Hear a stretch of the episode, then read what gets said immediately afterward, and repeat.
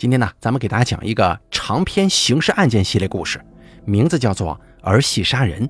本故事作者陈铁军、尤大凯为您播讲。咱们今天给大家讲述的这期刑事案件呢，已经被改编成了一部电影，是由黄渤以及任达华主演的，名字叫《杀生》的这么一部片子。大家有兴趣的话，可以去看一看。那么接下来，咱们就开始说故事内容吧。这个案件是边岩对我讲的。他是我居住辖区的公安分局刑警，他在对我讲述这一案件之前，先说了一句类似开场白的话。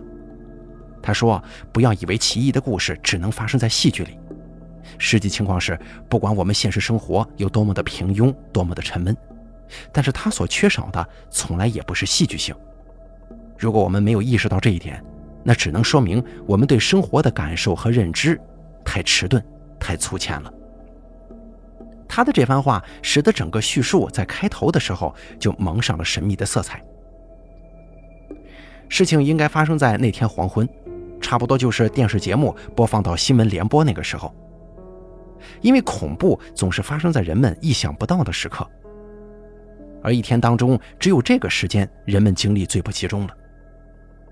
就在这个万家灯火相继点燃的时候，有一个居住在城市郊区的菜农到当地派出所报案。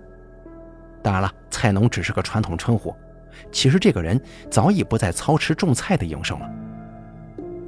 由于城市的规模不断扩大，他像许多从前的菜农一样，已经失去了可以耕种的土地，很长时间以来一直靠出租住房为生。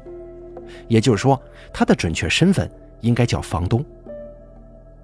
这个房东对派出所值班民警说：“正当其他人们都在手忙脚乱地做着晚饭的时候。”他的一个房客也在手忙脚乱的大锅煮着什么东西呢？他之所以知道这个房客在煮着东西，不是看到的，而是闻到的。当时他因为其他事情偶然经过此人屋外，他闻到了从虚掩的屋门里弥漫出来的一种浓厚的气息，就如同煮着大块肥肉的锅揭开锅盖时的味道一样。因为这个房客租他的房子很长时间了。彼此熟悉的就像是一家人一样，他就停住脚步，想开对方一个玩笑：“吃什么好东西呢？还关在屋里背着人吃啊！”但是就在他正想推门而入的那一刹那，他忽然感到自己整个人变得僵硬了。这个房东说到这边的时候，眼睛忽然睁大了，脸色变得像死人一样苍白。他的这种恐惧表情，无形之中渲染了整个事件的氛围。使得听他讲述的值班民警都不由自主地紧张了起来。他说：“他从门缝里看到，正在滚沸的大锅里上下翻动的不是一块猪肉，而是一颗人头啊！”事实上，很长时间以来，这个城市包括警方在内的所有人们，都将私人出租房视作藏污纳垢之地。在这些拐弯抹角的地方，藏匿着各种各样出处不明的人，从事着各种各样伤天害理的活动。大部分刑事案件跟治安案件都发生在这种暧昧之处，因此报案房东的话还没说完，警方就已经把事情往最坏处想了。他们毫不迟疑地围困住了这栋恐怖的宅子。当这些持枪大汉不容分说地破门而入的时候，被疑犯罪的房客齐某正在屋后仓促地掘坑，试图把那颗已经皮开肉绽的人头给掩埋掉。刑警边岩是后来介入这个案件的。他在分局拘留所里见到齐某的时候，这个煮了不该煮的东西的人已经被收审了一个月之久了。收审齐某的派出所此前对其进行过多次审问，从审讯记录当中，边岩得知了此人大致的来龙去脉。这个齐某是多年前从一个山区小城来到这座省会城市的。之所以来此，是因为他考取了这个城市的美术学院，还在这所闻名遐迩的学院就读期间，这个面目表情很像名为“思想者雕像”的人，就有多幅作品在各种名目美展中获奖了。他被认为是他那一届学生当中最有希望混成专业画家的人，他对此也是满怀信心的。然而临毕业的时候，事情发生了出其不意的变化。原来答应接收他的省画院忽然改了主意，接受了他的一个画的狗屁不是的同学，而他呢，则被分到了某电影院，成了一个即将给上映的电影画广告的人。这个抓了瞎的人一怒之下没有去单位报道，但是他也没回他的老家，他在城市边缘租赁了一间民房，也就是他在里面打过主人头的那间房子，开始了他自称流浪艺术家的生涯。据这间房子的房东说，这个人刚来的时候啊，挺像一个正儿八经画画的，但是他画着画着就越来越不着趟了，最后索性把画画的材料全给扔了。开始改用乱七八糟的垃圾做材料，拼凑出各种不知所云的东西，并且他把这种东西不叫作品，叫装置，把自己也不再叫做艺术家，而改叫了前卫艺术家。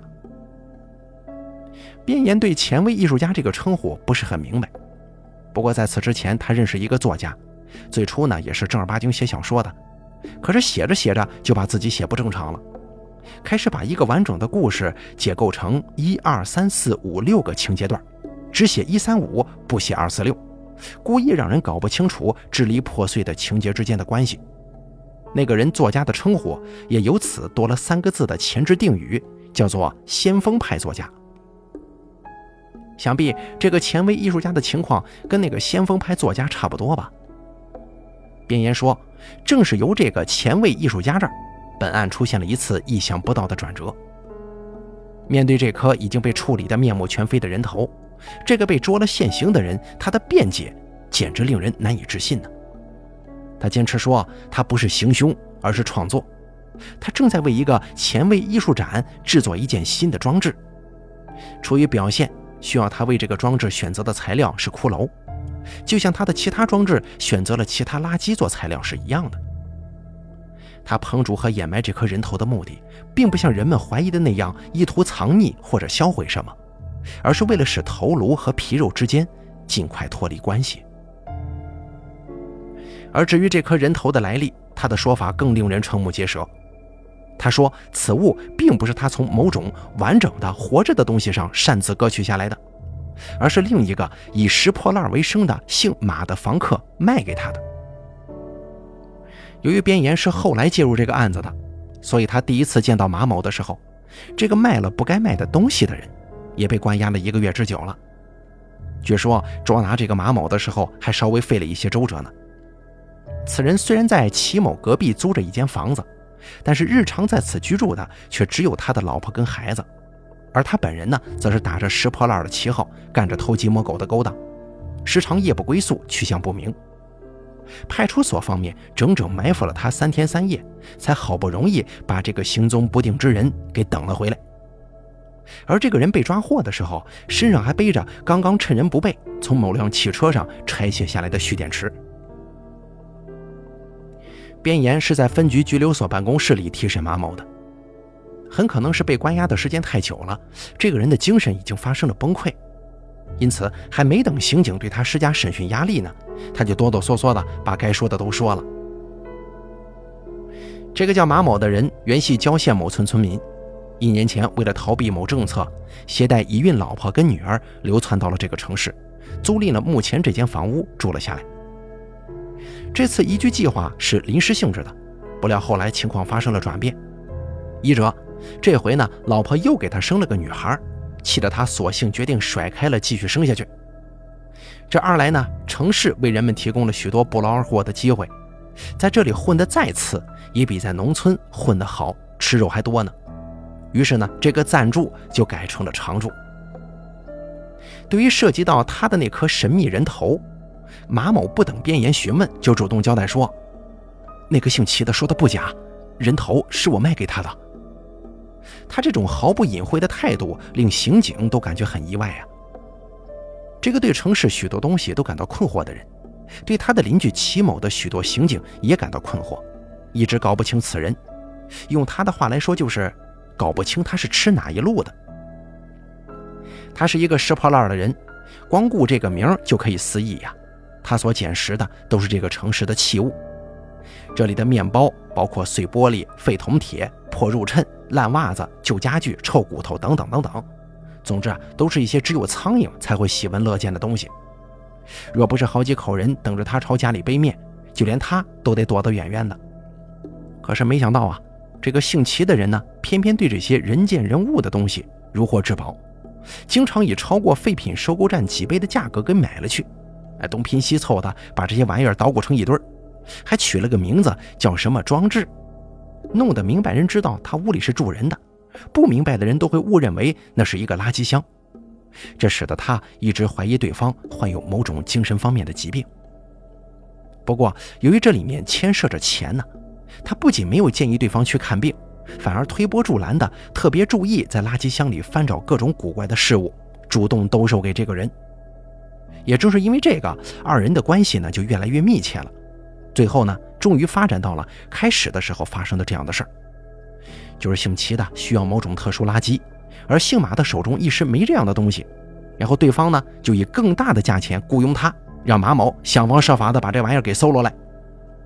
比方说这一回，就是齐某把一张大钱塞进了他的手中，就问他：“哎，你能不能帮我弄一颗人头啊？”马某是这样对边岩解释的：“他本来不想卷进这种骇人听闻的事情中来，因为这次戚某要的可不是什么器物啊，而是谁都不会白白送人的东西，除非你是硬生生的从别人肩膀头子上硬夺过来。”可是，由于他从对方塞过来的钱上认出了四张熟悉的面孔，这使得到嘴边的话还没说出口呢，又咽回去了。大家低头不见抬头见的，他可不愿意因为一句话得罪这么多老熟人呢。于是，可怕的事情发生了。几天之后，捡拾破烂的马某还真就不知道从哪割来一颗人头。而在此之前，他也是这样对收审他的派出所解释的。边言说：“当时人们听了这个解释，几乎立马得出了这样的结论：他们抓获了一名故意杀人犯呢。然而，出乎所有人们的意料，事实很快推翻了他们这一结论。也就是说，案情发展到这边，又出现了一次令所有人们冷不防的向后转。拾破烂的马某在承认割取了这颗人头之后，接着交代了这次割取的时间、地点和对象。”没有一个人能想象得到，这次割取的不是发生在活人身上的，而是发生在死人身上。边岩从马某那儿所得到的东西，与派出所此前对他提审记录一模一样。牛结石死后被埋葬在了村外坟地里，就像广播电台讣告里常说的，他是因病医治无效而死的，终年还不到二十八岁。据他的左邻右舍们说，他先是面黄肌瘦，有气无力。猛一看，就好像是得了什么病一样，然后就是萎靡不振、苦不堪言，给人的感觉不仅有病，而且还病得不轻。忽然有一天就上吐下泻、高烧昏迷，被人们送进医院之后，诊断为了肝癌。肝癌这种病不用说，大家都知道啊，不到要命的时候轻易发现不了，一旦发现就已经到了要命的地步了。所以从医院回来没几天，这个年纪轻轻的人呢，就像俗话常说的。交了面本儿。按说这个村子只是理论上还叫村子，事实上呢，早就成了城市的一部分了。适用于城市人的一切，也同样适用于这里的人。这里的人死后，应该像城市里的人那样送去火葬才是。可实际情况却截然相反。已经被其他人称为城市人的这里人，自己却没把自己视作过城里人，当然也从不按照城市人的标准严格要求自己。不管谁死了，都坚决不让火葬场挣到他的钱。这个呢，对于牛结石来说，自然也不例外。尽管这是个没爹没娘、没家没小的人，这里的人仍旧将其送到了他们过去送人的老地方。这里的人管送人不叫送人，叫出殡。由此可见，这是一件何等重大的事儿啊！自然而然的就具有相当的公开性和透明度。所以，临时居住在这里的拾破烂的马某毫不费力的就把这一切给看在了眼里。而这个时候，他的邻居齐某所说的那句话，余音还在他的耳边缭绕呢：“你能不能帮我弄颗人头啊？”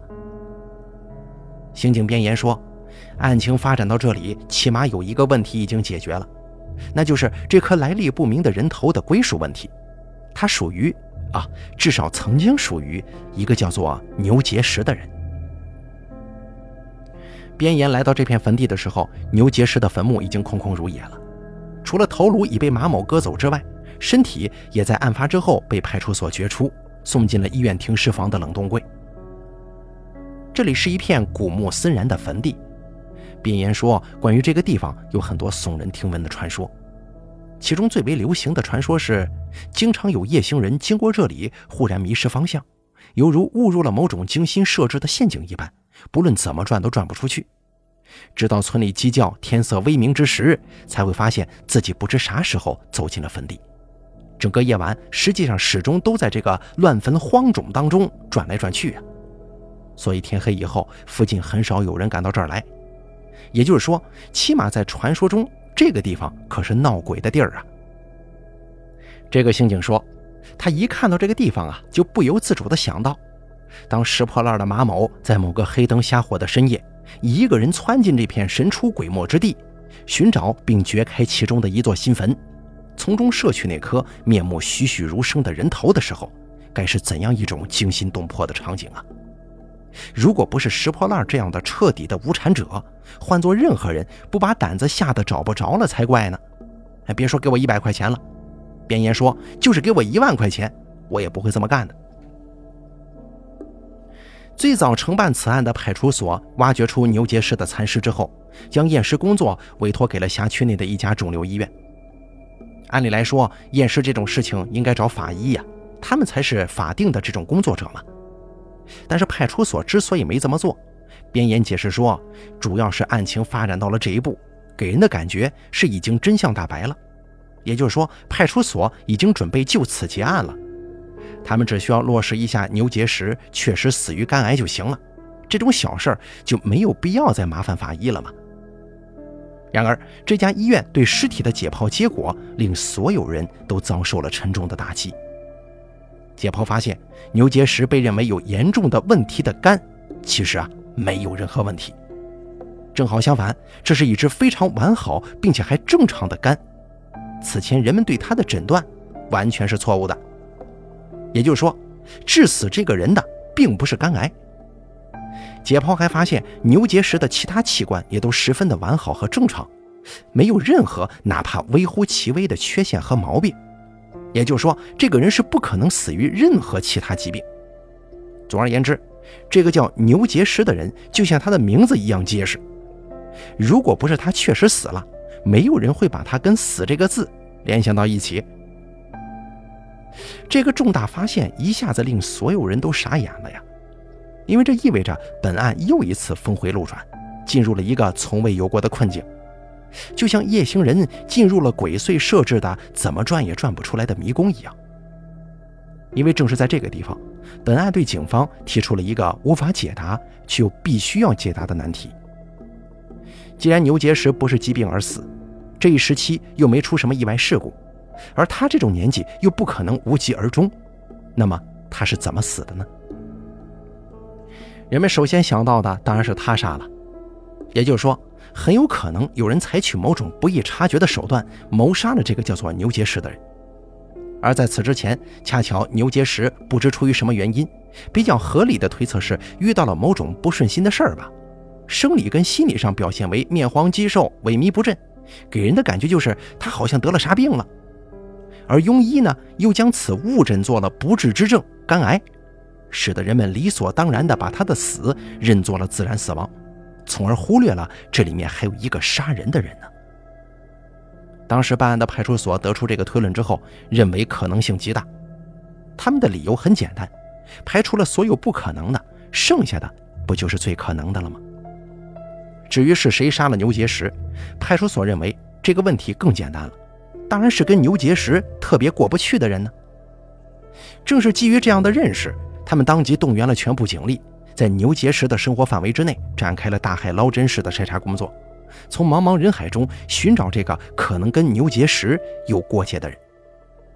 令他们自己都感到吃惊的是，他们的工作竟然取得了意想不到的成效。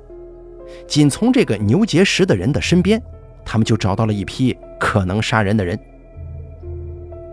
面前的这些笔录来自这个村子的部分村民。用这些人的话来说，牛结石是他们看着长大的，他们至今都还记得这孩子过去的劣行。牛结石是村里一对无儿无女的老夫妻收养的，正是因为俩老人都觉得这孩子来之不易呀，从小捧在手里怕掉了，含在嘴里怕化了，仅从给他取的名字就可以看出他们所怀抱的期望是何等之大呀！这使得孩子还没长大，却成了有名的厉害角色，摔盆砸碗、打爹骂娘，这简直就是家常便饭。没几天就把收养他的人给活活气死了。这些人论起来呀，都是这老两口的拐弯亲戚，换而言之，也等于是牛结石的拐弯亲戚啊。可是自从老两口子死后，他们就再也没搭理过他，就好像大家都不曾经认识这么个人似的。而且正因为他们都与俩老人沾亲带故，尽管事情已经过去这么多年了，只要话题一涉及这个孽种，仍然恨得跟那什么似的。啊，无不咬牙切齿地说：“哼，不信你们等着瞧好了，这个小王八蛋总有一天会让雷劈了。”还有一份笔录来自这个村子的村长。因为村里的人都姓牛，所以这个村长也姓牛。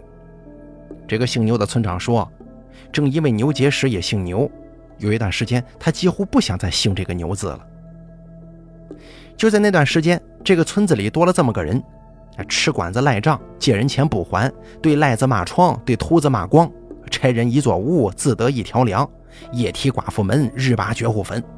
总之啊，凡是人所不耻的事儿，没他不干的。久而久之，全村人见了他，没有一个不躲着走的。此人非他，正是长大成人的牛结石。牛村长说了，跟这种人一个姓，那简直就是一种耻辱。很长时间以来呢，这个一村之长一直把牛结石视作眼中钉、肉中刺，一天几次到派出所扇他底火、点他黑砖，试图借公家之手把这个公害给清除了。可是这个人呢，就像俗话常说的“大错不犯，小错不断”。今天关进去了，明天又给放了出来，而且一看就连王法也不能把他怎么样，反而他变得呀越加肆无忌惮了，把村子搅和得鸡飞狗跳、乌烟瘴气，气得这个村长不止一次指天指地说：“总有一天我拼着村长不干了，也得把这个狗日的给拾到了。”还有一份笔录来自小酒馆的牛老板。这是一家位于村口的只有几张桌子的小酒馆，也就是俗话常说的那种小本生意。而门口赫然贴了八个醒目大字：“小本生意，概不赊账。”牛老板说，他写这几个字啊，主要是为了对付两种人，一个是村干部，另一个就是牛结石。自从这摊小生意开张那天起，牛结石就把这儿当成自己家了，一天三顿饭，除了早晨睡懒觉，其他都在这儿吃。可是开酒馆的人却从来没见过他一分钱，什么时候要都说先记着，要急了索性就给你来个要钱没有，要血有一盆。牛老板不止一次试图把这个人拒之门外，但事实证明这么做根本行不通。你敢说不让他进门，他就敢把屎拉你门口，把一个吃饭的地方弄得比公厕还臭，熏得人们远远的就捏着鼻子绕道走。到后来，牛老板干脆不再往账本上写牛结石这个名字了，任他甩开了，想怎么吃就怎么吃。那这个呢，村里人们都知道。很长时间以来，只要牛结石一进酒馆的门，这个牛老板的眼睛就瞪得比兔子还红。他妈的，那天真把我逼急了！我不在他酒里下包毒药，我就不是人。还有一份笔录来自一个丁姓女子，人们只是从姓氏上知道这个女子不是本村人。但谁也说不清她到底是什么地方人。长期以来呀，他一直在这个村中租房居住，夜晚进城到歌厅去做三陪女。正是这种人在他乡无依无靠的身份，使得他饱受地痞牛结石的欺辱和讹诈。有句俗话是这么说的：“砸不砸要饭的碗，坑不坑婊子的钱。”但是这个原则完全不适用于牛结石。自从牛结石得知他从事着无法见人的职业之后，先是伺机强奸抢劫了他，之后动不动就破门而入，强行与他发生性关系，并搜走他的卖身钱，稍有不从就拳脚相加，大打出手。至今他身上仍旧到处都是对方烟头留下来的疤痕。当讯问他的派出所警员问他为什么不报警的时候，那得到的回答是：一来呢他的营生不可告人，二来他连暂住证都没办，真把事情闹大了，被关进去的还不知道是谁呢。我们这种人呢，谁也不能靠，只能靠自己。由于他夜晚上班，白天睡觉，对外界发生的事情知之甚少，至今还不知道牛结石的人头已经被人卸下来了。还有一份笔录来自于一位村里老汉，这是一个老实巴交的农民，他的所有不幸都来自不慎生养了一个如花似玉的闺女。自从几年前牛结石看上这个女孩之后呢，老汉就再没过过一天安生日子了。牛结石既然被人们公认为是个无赖，他对女人的追求当然也是无赖式的。他先是红头蝇子见了血似的，一天到晚跟在女孩身后，人家去哪儿他去哪儿，撵得对方想躲都没法躲。接着手持镰刀把人堵在路上，威胁对方如果不答应就喷他一身血。遭到拒绝之后，手起刀落，把肚子豁开一个大口子，果真把对面这个人染成了个血人呢。到最后，他干脆当众放出话来说，对方倘若再说半个不字，就吊死在他家房檐之下，让他全家都吃不了兜着走。而依据他连自己肚子都敢动的一贯作风，没有人怀疑他说得出就做得到。对于这个牛结石的无赖刑警，是个人呢都气得跟吹猪似的。然而他们干生气可就是没招啊，因为此人自始至终都是跟自己过不去啊，并没有碰别人哪怕一根手指头。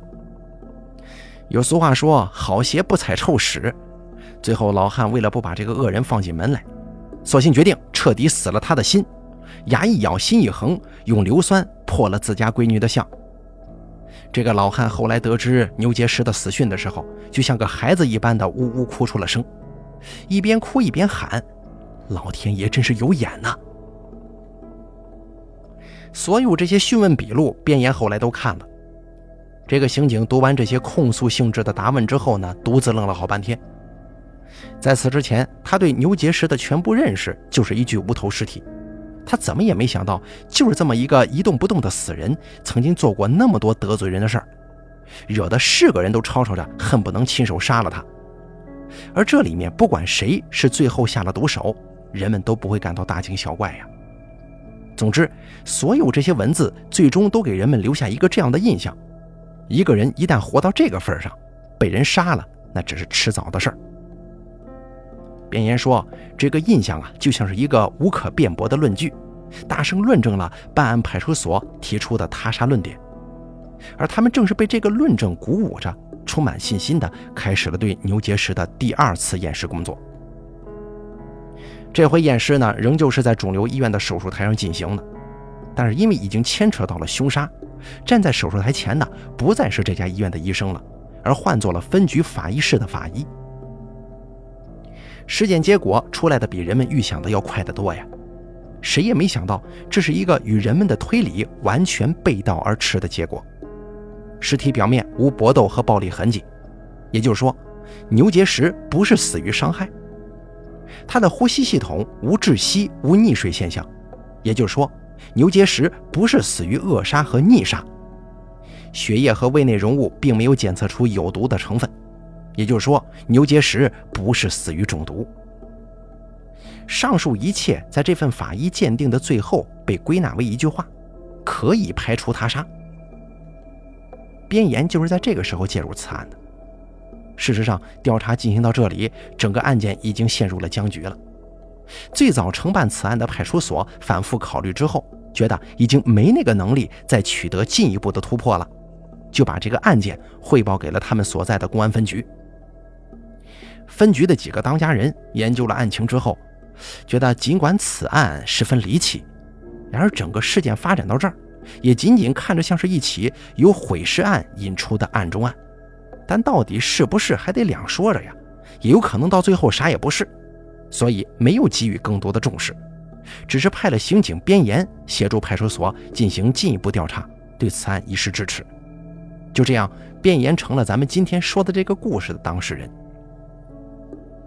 尽管没有从分局争取到更多的支持，边岩的到来仍旧使垂头丧气的派出所不由猛地一震，仿佛患有不治之症的人听说了一种新研制的特效药啊！原因是这个边岩虽然其貌不扬，但在刑警行当里却是小有名气，许多别人折腾来折腾去，最后折腾的绝了望的案子，被他不知怎么一捣鼓，哎，竟然都破了。派出所方面虽然没有跟这个人共过事儿，但是对他的名字却早就听得耳朵起了茧子，一直在心中将之视为小说里的那种神探。本来一听说此人要参与到这个案子里，大家都觉得救活这桩死案有希望了，不约而同的如释重负的舒了一口气。可是现实却很快告诉人们，他们高兴的太早了。当被寄予厚望的这个神探真的进入到了事件当中，大家对他的这种信心反而产生了动摇，甚至情不自禁的产生了这样一种疑问：这个人就是人们所传说的那个边岩吗？因为这个人看起来并不像是一个能够创造性劳动的思想者，而更像是一个从事事务性工作的熟练工。人们看到他的调查是从头开始的。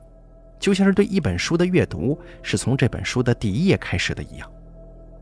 他先是详细审问了前卫艺术家齐某和拾破烂的马某，落实了引发案情的人头的具体出处，以及谁是这颗头颅的合法所有人。紧接着，反复走访了第一次解剖牛结石尸体的肿瘤医院，核对了牛结石死前确实正常完好，有关于他死于肝癌的说法纯属庸医误诊和人们的误传。最后，他认真翻阅了法医验尸报告跟对村民的询问笔录，证明了有许多人都想除掉这个姓牛的。但是姓牛的人呢，他的死亡形式又不是他杀。他做的这一切的时候是那么的不厌其详和不遗余力，由此及彼，由表及里，按部就班，循序渐进，就像是一个从前往后死记硬背的读书人，不肯漏掉书中的任何一个字一样。但是他的这种对工作的忘我精神和负责态度，不仅没有赢得人们的认同和赞赏，反而使人更加感到了他的平庸和碌碌无为。因为他辛辛苦苦所做的这一切，人们早在他到来之前就已经做过了，他现在只不过把人们做过的事情又重做了一遍。而人们当初这么做的时候，并没有取得任何成就，所以他此刻的所有努力，给人的感觉都像是在做这种无用功。就像俗话说的那样，脱裤子放屁呀，多一道手续。这跟人们想象中的神探形象简直错位太多了。总之呢，人们并没有因为这个人的出现而看到他们所期待的奇迹，这使得他们的情绪中不由得掺杂了失落和失望。然而，就在人们普遍陷入灰暗和低落情绪的时候，案件人意料地取得了决定性的突破，或者也可以说。就在人们对边岩的信任进入熊市的时候，这个刑警出人意料地向他们证明了自己的能力，而且这个突破恰恰就发生在人们认为不可能突破的地方，或者也可以说，人们对此前做过努力，但是并没有取得突破的地方。也就是说，猛看上去啊，大家好像在重复地审视着同一件事情，但其中一部分粗心人视而不见，什么也没发现，而细心的人边沿。却敏锐地洞察了其中的一处纰漏，就像是两个人同时阅读一本书，其中一个人一页又一页地信手翻了过去，而另一个人却发现某页中的一个错别字了。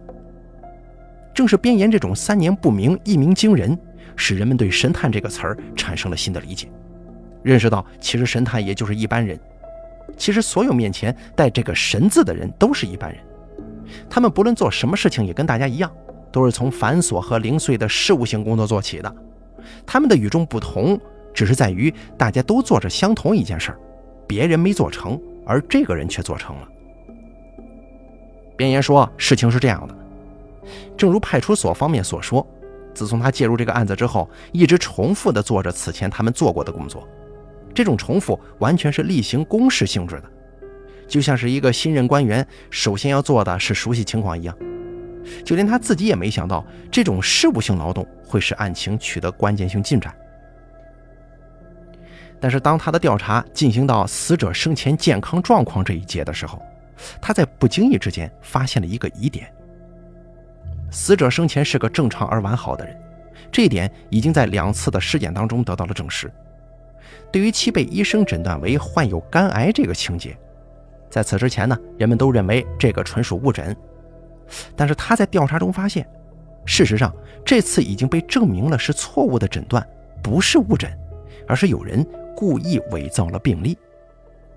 也就是说，给牛结石检查身体的那个医生，明知道他什么病都没有，但是出于一种动机，或者说是为了某种目的，伪证了他有病。牛结石是在长时间面黄肌瘦、萎靡不振之后。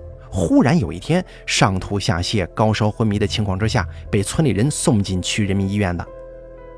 人们之所以把他送进这所医院，按照他们的说法，是因为在这儿有个熟人。这年头，不论干什么事情都得有熟人呐，特别是关系到一个人的前途性命的时候，更是如此。这个人就是后来对牛结石做了错误诊断的那名医生。这个医生也姓牛，也就是说，他跟牛结石实际上是同村人。读完医科大学以后，分配到了这所医院，现在已经是年轻有为的内科主任了。牛医生在听取了牛结石的病情陈述之后，并没有做任何的说明或者解释，就为他的肝部做了 B 超检查和照相。你看，这有熟人和没熟人就是不一样啊！检查结果很快反馈了回来，也正是这个结果改变了牛结石的命运。牛医生指着 B 超照片中的肝部，对他的病人说：“看到这片黑乎乎的阴影了吗？这就说明你的肝已经患了癌，并且癌细胞已经大面积扩散了。也就是说，现在说啥都晚了。”牛医生后来承认，在他说完这番话之后啊，没有建议病人进行任何治疗，而是建议病人：“你这病也不用治了，回去尽量多吃点好吃的吧。”可想而知，也正是这样一句暗示性质的话。将笼罩病人肝部的阴影变成了笼罩病人生命的阴影了。据说牛结石听了这话之后啊，当时就变成了一滩烂泥了，好几个人都扶不起来。边岩说，他正是在这张 B 超照片上发现了问题。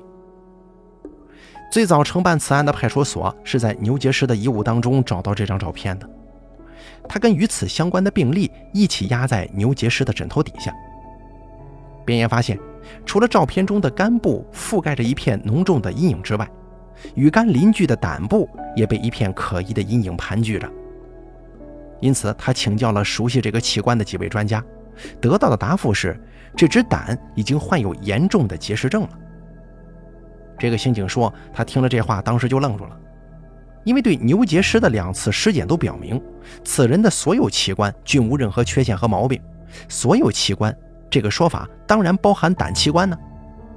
如果只把肝搞错了，还可以解释为纯属偶然，然后把错误归结为 B 超设备有毛病啥的。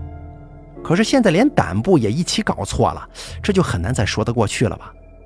即使是一部机器，人们也很难相信它会一错再错吧？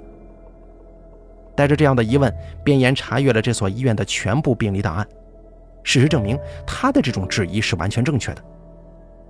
就在牛结石来此就医之前，这所医院还收治过另一个病人，除了患有晚期肝癌之外，还患有严重的胆结石。如今，此病人已经安息在火葬场的骨灰存放架上了。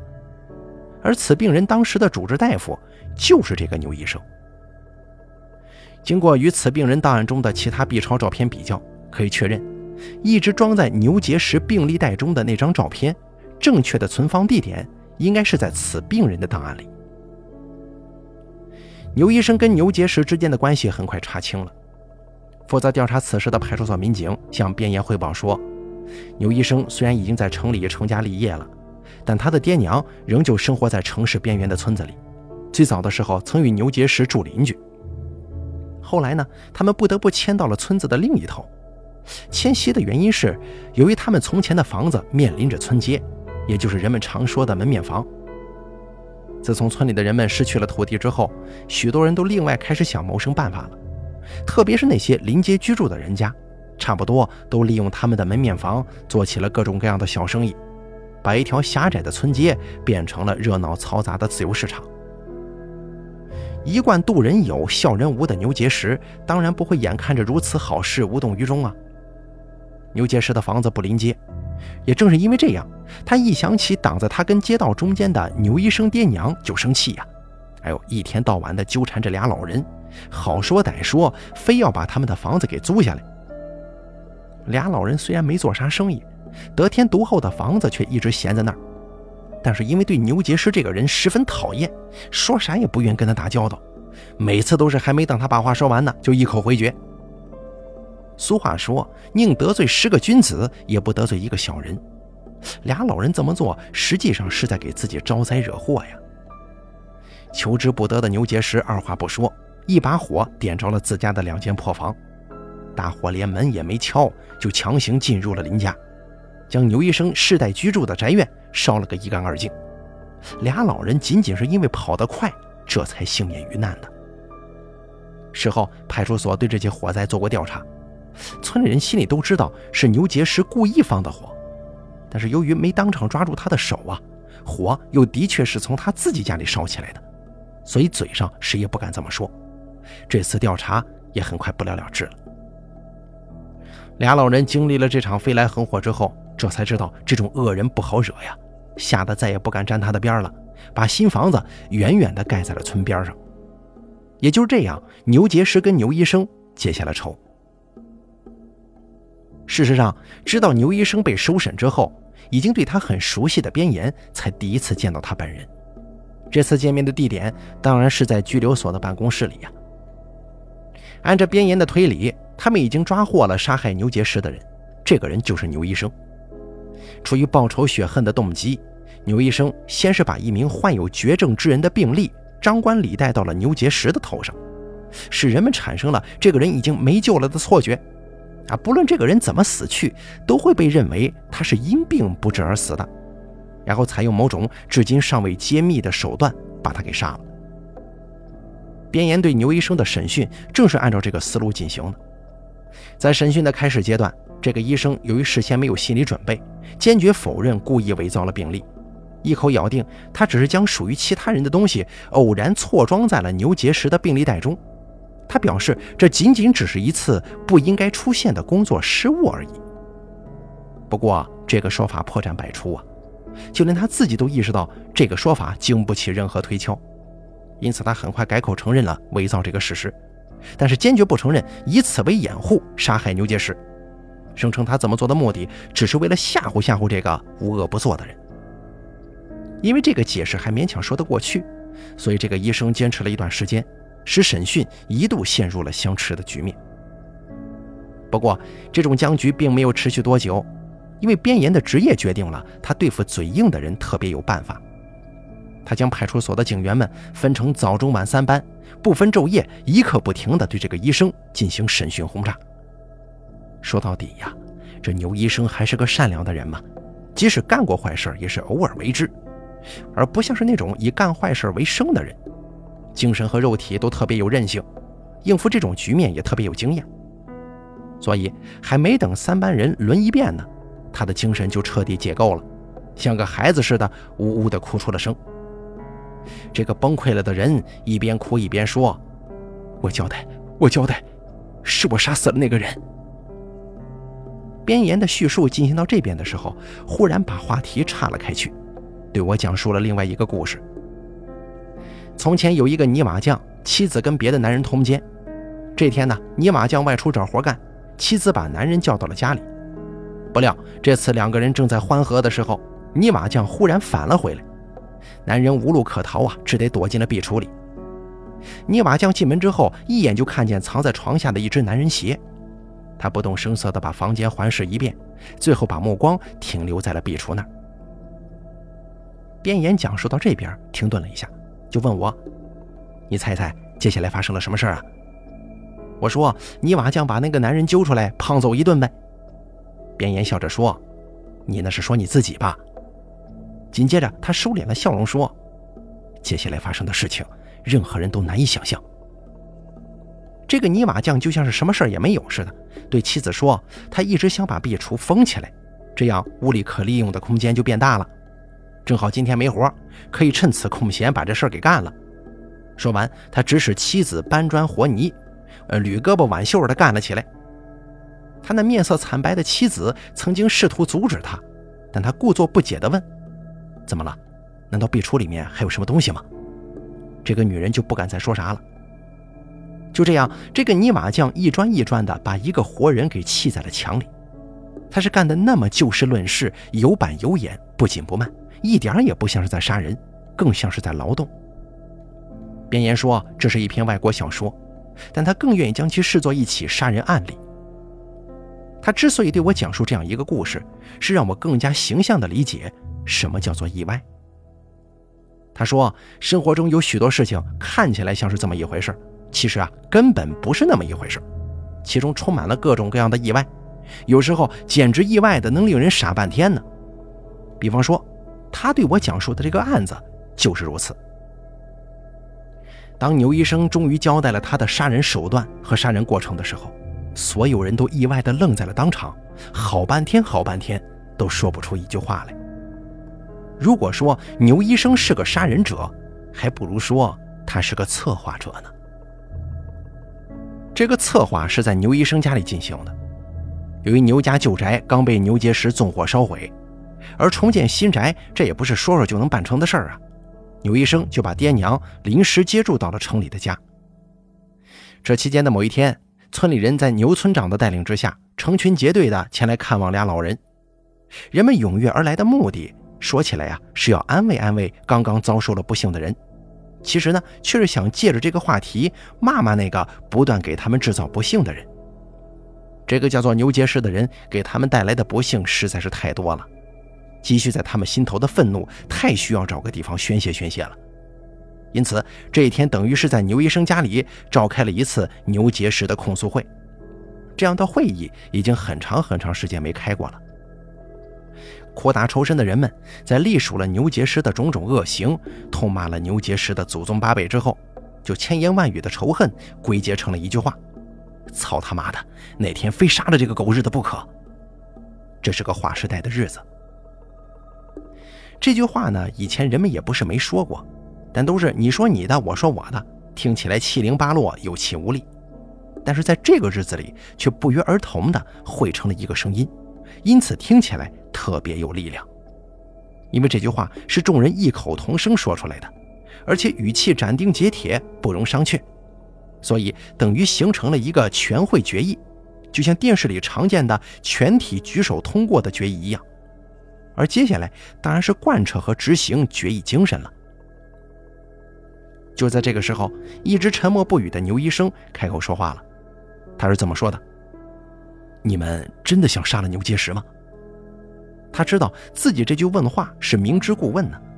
人们杀人的愿望自然是发自肺腑的，而且这种愿望折磨他们已经不是一天两天了。如果不是有杀人偿命这个法律威慑着他们，牛结石就算是有十条命，也早就没了。因此，他不等人们回答，就继续说：“你们要是真的想杀了他，我倒是有个办法。只要大家按照我说的办，我保证不出半年就让这个姓牛的交两本。而且杀完了他，还让人们搞不清这人是谁杀的，就连他自己也想不明白自己是死在谁的手里，甚至包括他本人在内，所有的人们都不知道他是被人杀死的。”接着，他就向人们详细讲解了自己的杀人计划。由于这个计划已经在他心中酝酿了一些日子了，所以他的讲解得心应手、深入浅出、言简意赅。最后他说：“你们只要这么这么办就行了。牛结石就是再结实，他也零散了。因为他的这个计划太出人意料了，换而言之，超出人们的想象和理解能力太远了。”当他讲述完毕之后，原本情绪激烈的人们全都变得僵化了，大眼瞪小眼的，老半天也不知道该说些什么好。过了很长时间，才有一个人迟疑不决地问：“哎，这这么干行吗？”这显然是所有人的共同疑问呢。为了坚定人们对这次谋杀的信心，这个受过高等教育的知识分子破天荒地说了一句粗话：“听我的，没错。如果不行，你们把我蛋砸了。”看到大家仍旧将信将疑和举棋不定，最后一村之长的牛村长索性直接做主了。行，那就这么定了。尽管他自己也没把握怎么做到底行还是不行。便言说：“就这样，牛结石不知不觉地陷入了一个阴谋当中。”这是一个阳光灿烂的好日子，这也是一个难得一见的好天气。牛结石正在村街上闲走着。他无意之间碰到了一个人，这个人也姓牛，说起来呢，还是他的一门拐弯亲戚。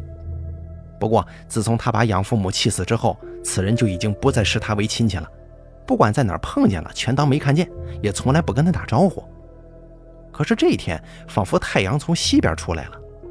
这个人不仅没像往常那样远远的见着他就躲着走，反而像个多日不见的亲朋好友，主动迎了上来，一边热烈寒暄着，一边盯着他的脸，关切地说：“哟，你气色很不好呀，是不是得了什么病啊？”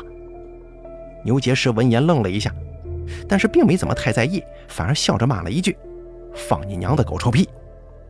那意思是说我很好，而且从来没有现在这么好，你他妈甭跟我开玩笑。正如前头所说的，这是一个阳光灿烂的好日子呀，在这样难得一见的好天气里，人们的心情也很容易像天气一样好，不管遇上什么事情，都会不由自主地往好里想。所以牛结石万万没想到，他的祸事已经从这一天开始了。正是从这一天起。牛结石觉得自己陷入了某种东西的包围，因为不管他走到什么地方，每一个见到他的人无不问着他同一个问题：“你的气色很不好啊，是不是得了什么病啊？”而且每一个这么问候的人，无不满脸吃惊和同情，说什么也不肯把女儿许给他的牛老汉，忧虑地问：“你的气色很不好，是不是得了什么病啊？你觉着哪儿不舒服吗？”被他烧了房子的牛医生的爹焦急地问。哎呦，你气色很不好呀，是不是得了什么病啊？不行，到我儿那医院看看去。小酒馆牛老板非要免费送他一盘猪头肉。你的气色很不好，是不是得了啥病啊？你可得吃点好的，别老是舍不得吃肉嘛。这个老板曾经就被他赖账赖的，就是给现钱都不愿意把肉卖给他呀。三陪女丁小姐说啥也不许他再沾身了。你的气色很不好，是不是得了什么病啊？色这个字最伤身体了，你可不能再不节制了。认识的人知道这是三陪女，不认识的人还会以为这是他老婆呢。甚至他拎着东西在村街里走，都有不相干的人夺过来替他拎着，说道：“哎呀，你气色很不好，是不是得了什么病啊？身体是自己的，可得爱惜着点以后再拎这么重的东西，你叫上我啊！”好像他已经病得连走路都成问题了。这个目中无人的人以前从来不知道，这世上竟然有这么多的人关心着他呀。开始的时候，牛结石的态度是坚决不相信，不管谁问都是一句话：“你他娘的才有病呢！”他该干什么还干什么，根本不理睬这些人们的说三道四。但是随着说他的人越来越多，他的这种信心不知不觉间发生了动摇。一个人说，两个人说，还可以解释为信口开河、胡说八道。可是全村的人众口一词都这么说，这就使人不得不感到问题的严重了。因为不可能所有的人都说话这么不负责任嘛。意识到这一点之后，他开始越来越多的对照镜子审视自己。照着照着，他渐渐觉得自己的气色好像确实不太好啊，但不至于像人们说的那么糟吧？起码也不像他自信的那么好啊。而正是这个发现呢，使得他真正产生了坐也不对，站也不是，这儿也不舒服，那儿也不得劲儿的感觉。总之呢，觉得自己全身上下隐隐约约的似乎都有了毛病。这种突如其来的感觉，着实惊出他一身冷汗。而这身阴冷潮湿的虚汗出过之后，他开始怀疑自己也许是真的得了什么病吧，并且还在内心深处为此感到深深的不安和焦虑。不可自抑地流露出愁眉不展跟如坐针毡的表情。就是在这一时期里，人们发现这个人变得面黄肌瘦和有气无力，用他们的说法是，猛一看上去仿佛像是得了什么病。也就是在这个时候，牛结石在村街里遇见了牛村长，正是这次相遇给了已经疑神疑鬼的他致命一击。这个多日没见的一村之长。一见之下，仿佛大白天里撞见鬼似的，大惊失色的哎呦一声，说道：“哎呦，你是怎么搞的？几天没见，瘦成这样了，看着都不怎么像人了。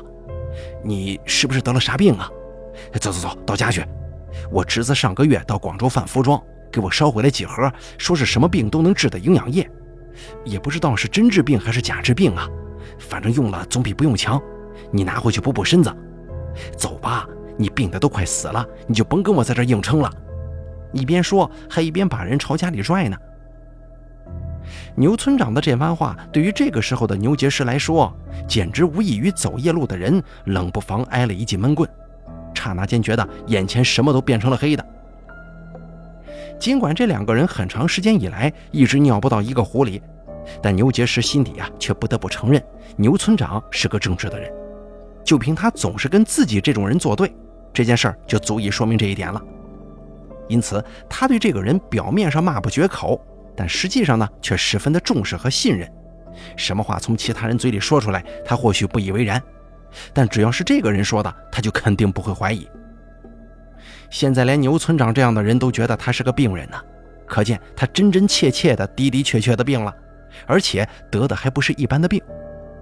因此啊，他就像是惊闻了某种恶讯的人，先是摇摇欲坠的晃了几晃，接着整个人就呼啦一声崩溃了，一下子还真就病倒在那儿了。最后宣判牛结石死刑的人当然是牛医生啊。牛结石是在卧病在床许多天之后，上吐下泻跟高烧昏迷的情况之下，被村里的人们搀扶着走向牛医生所在的医院的。当时他并不知道，他实际上正被人们搀扶着走向世间的尾声。就是在这所弥漫着不祥气息的医院里，他被证实了不仅有病，而且患的还是绝症，而且到了说什么都晚了的程度。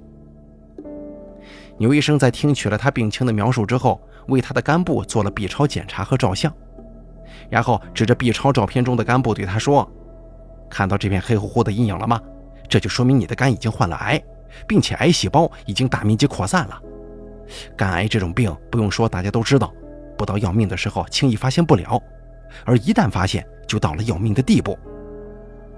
仿佛为了强调自己这个判决，牛医生在说完这番话之后啊，不仅没有给他进行任何治疗，反而表情沉痛地建议他说：“行了，这个病你也不用治了，回去尽量多吃点好的吧。”那语气啊，就像是中央电视台播音员在新闻联播节目中念的悼词。因为这话是专家说的，也就等于是权威说的。所以，对牛结石的打击简直是毁灭性的，就像是一块石头对一只鸡蛋的打击，简直就是毁灭性的呀！在场的人们都看到，牛结石这个一辈子没下过一个软蛋的人，听完这番话之后，当场就软成了一滩泥，好几个人搀着他都扶不起来呀！村里的人们一字不漏地目睹了牛结石的死亡全过程。人们先是看着这个拿到死刑判决的人，像是拒绝什么东西似的，用歇斯底里的嗓门大声否定：“不，这不可能啊！”他的否定异乎寻常的激烈，仿佛一场各不相让的争吵中，没理的一方硬是强词夺理一般。但是人们心中都很清楚，他嘴上否定，实际上是心里的肯定。事实上，他已经在心底确信了牛医生的宣判。他否定的越激烈，那就说明他信得越坚定。他的激烈程度实际上等同于恐惧程度。紧接着，人们又看到他像是宣泄什么情绪似的，不管对谁都是横眉立眼、骂不绝口，就跟那谁都碍他事儿似的。这一时期的他比以往任何时候都更加凶恶，但他越是凶相毕露，人们觉得越是不打自招。事实上，他已经不得不承认厄运不可避免了。他所宣泄的其实是一种愤恨。犹如不走运的人，气急败坏地问天问地：“我他妈得罪你们谁了？为什么倒霉的事儿偏偏轮上我了呢？”他的凶恶程度实际上就等于虚弱程度。果不其然，几天之后，他这种虚弱开始暴露无遗。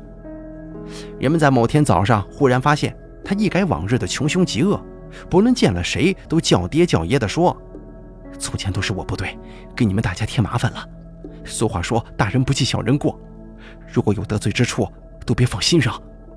常常是一句话还没说半截呢，就像是个孩子一般失声痛哭起来。日常熟悉他的人们都被他这种反常吓了一大跳啊！可以看得出，他在这一时期里反省了自己的过去。这个时候，人们心中都已经明白了，这人恐怕是不行了，也就是咱们俗话常说的“快完了”。因为只有行将就木之人发现自己所剩的时间不多了，才会表现出这种对往事的追悔和自责。果不其然，又过了几天之后，他彻底垮了。他躺倒之后就再也没起来，整个人真瘦得不像人了，更像是一具能喘气儿的骷髅架子。那可怕的模样，能把胆子稍微小点的人给直接吓死。这个时候的他已经进入了弥留阶段。神志清楚的时候越来越少，浑浑噩噩的时候越来越多。前去探视他的村人出来的时候都是一脸的晦气，私下里交头接耳地说：“嘿，恐怕呀，也就是这几天了。”就在人们这话说过没几天，牛结石这个结结实实闹腾了一生的人，如期病死在了他的小黑屋里。他死的甚至没有一点声息，好像这世上压根就未曾有过这么一个人似的。由于多少年以来，人们已经习惯了牛结石的存在，所以知道他死了一段时间以后，大家伙才猛然清醒过来，意识到发生了什么事儿。这个人的存在已经是过去式了，这仓促之间竟然感到不是很适应。直到又过了一段时间，才逐渐习以为常。这个时候，人们才回忆起牛结石的死亡过程，发现这个人死得很是蹊跷，很是诡异呀。在此之前，他活的就像他名字一样结实。这之前没有任何人动过他一根手指头，人们甚至连稍微狠点的话都没说过他。可是就这么猝不及防的说死就死了，而且谁也说不明白他究竟是怎么死的。真的就像牛医生所说，杀完他还让人们搞不清这个人是谁杀的，就连他本人也想不明白自己是死在谁手里的，甚至包括他自己在内的所有人们都不知道他是被人杀死的。这个时候，人们再想回过头来找牛医生，问问他到底怎么回事。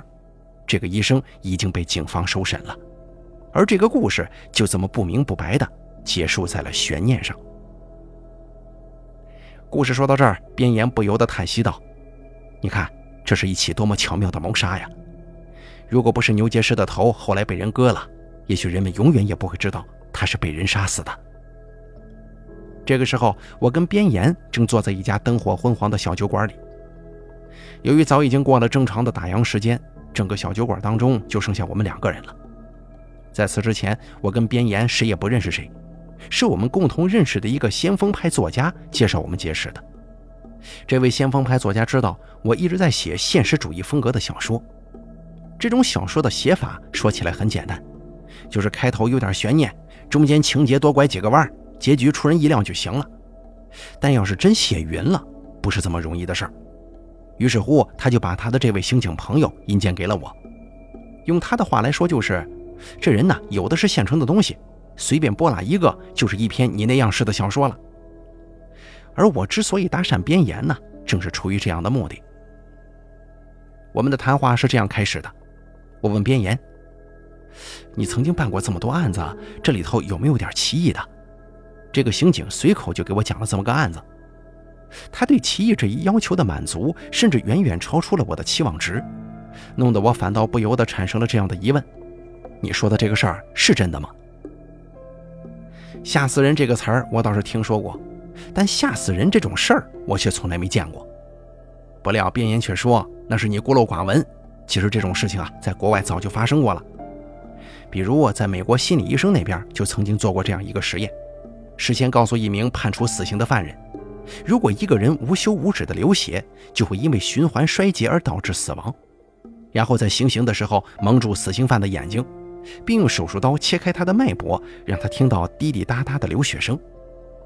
其实啊，死刑犯的血液片刻之后就凝结不流了，他听到的声音是医生用水模拟的。可是这个死刑犯却一直误以为是自己的血液在汩汩流出。不一会儿就死于惊恐之中了。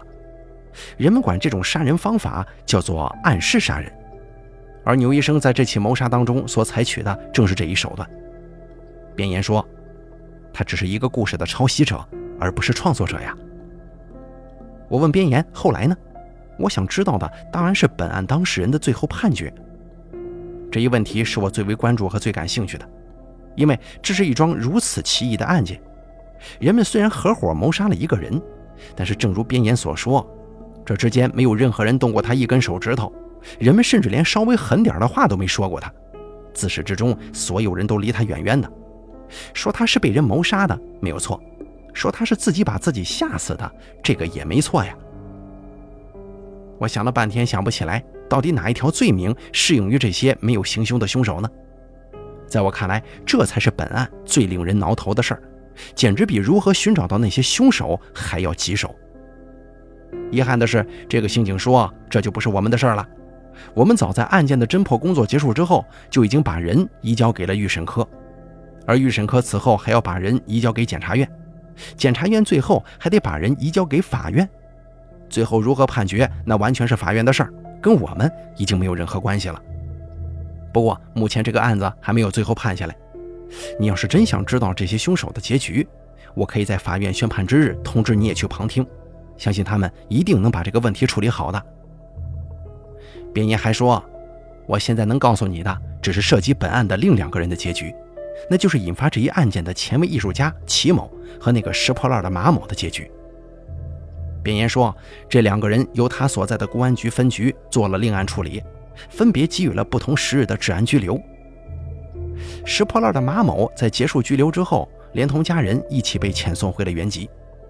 但时隔不久，边岩却在大街上的垃圾箱旁边又见到他了。不言而喻啊，这个盲流又拖家带口的回到了这座城市。自从农村人也开始各顾各的以后啊，人们对付这种这儿窜窜那儿窜窜的人，已经不像过去一样有那么多的行之有效的办法了。而前卫艺术家齐某则在拘留结束之后去向不明。本来大家都以为他到更能认同他的地方去发展了，然而就在几天以前，边言无意间得到他仍旧滞留在本地的证明。那天，边言途经这座城市的展览馆，看到那个地方正在举行一个前卫派的艺术展。因为这个展览此前曾经听齐某提及过，纯粹是抱着看看到底是什么东西的心理，他掏了十块钱买了一张入场券。不成想，一进门就看到齐某的装置也堂而皇之的摆在那儿。装置的名字叫做“作品第二十二号”，并且边言非常吃惊的发现，在这件谁也不知所云的装置里，齐某所使用的材料仍旧是骷髅。也就是说，这家伙不知从哪儿竟然又弄了一颗人头啊！好了，咱们本期刑事案件呢，就给大家讲到这儿了。感谢您的收听，咱们下期节目不见不散。